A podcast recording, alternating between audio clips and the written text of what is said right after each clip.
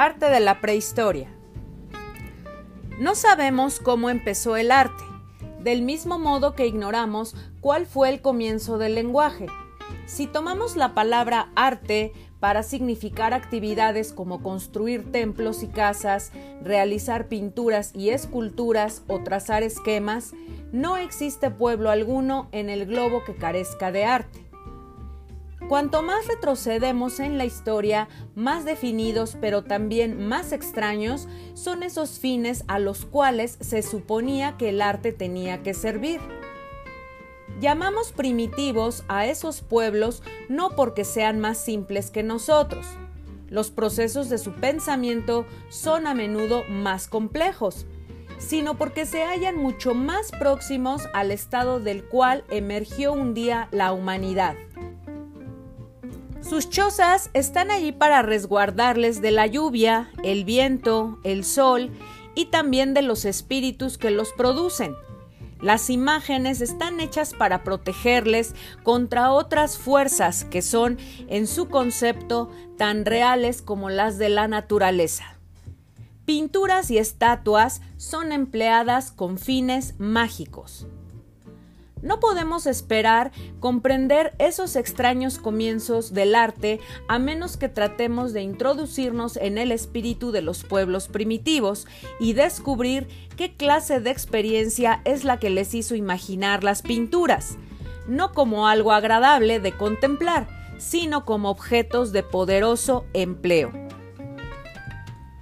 Las rudas herramientas de piedra y hueso que se hallaron en estas regiones fueron dejando en claro que aquellas pinturas de bisontes, mamuts y renos sí habían sido pintadas por hombres que cazaban a estos animales y que por eso los conocían también. Esos cazadores primitivos creían que con solo pintar a sus presas, haciéndolo tal vez con sus lanzas o sus hachas de piedra, los animales verdaderos sucumbirían también a su poder. Aún existen pueblos primitivos que no utilizan más que herramientas de piedra y que graban representaciones de animales sobre las rocas con fines mágicos.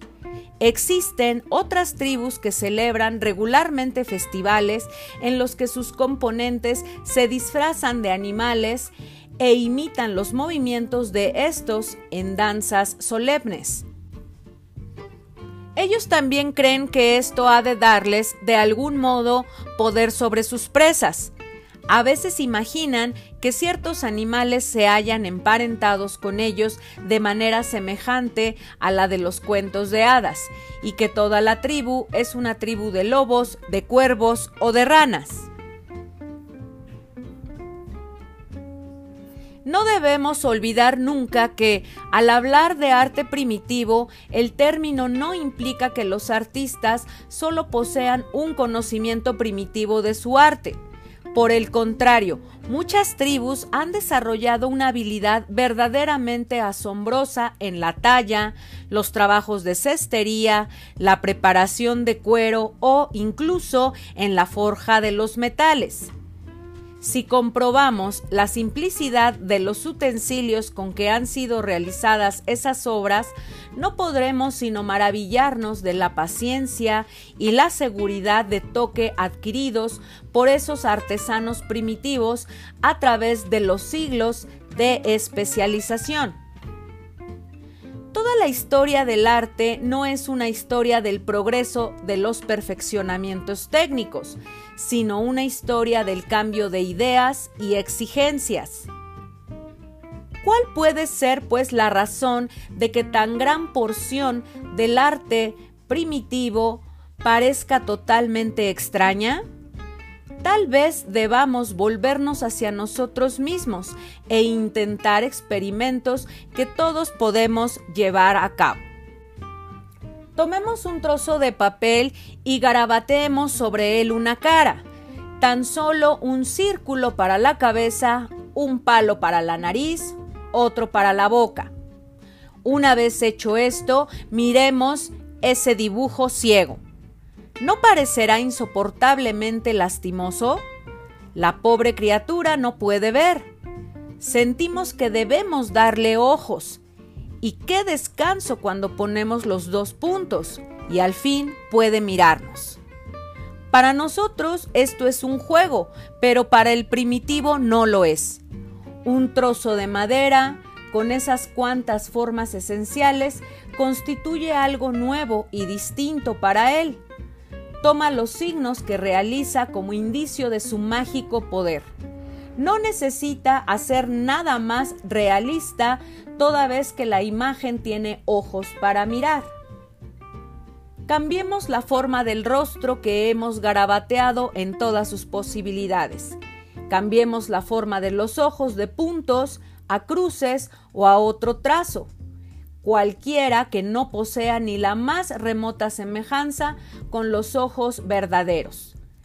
Hagamos de la nariz un círculo y de la boca una espiral. Difícilmente cambiará, en tanto que su relativa posición continúe siendo aproximadamente la misma.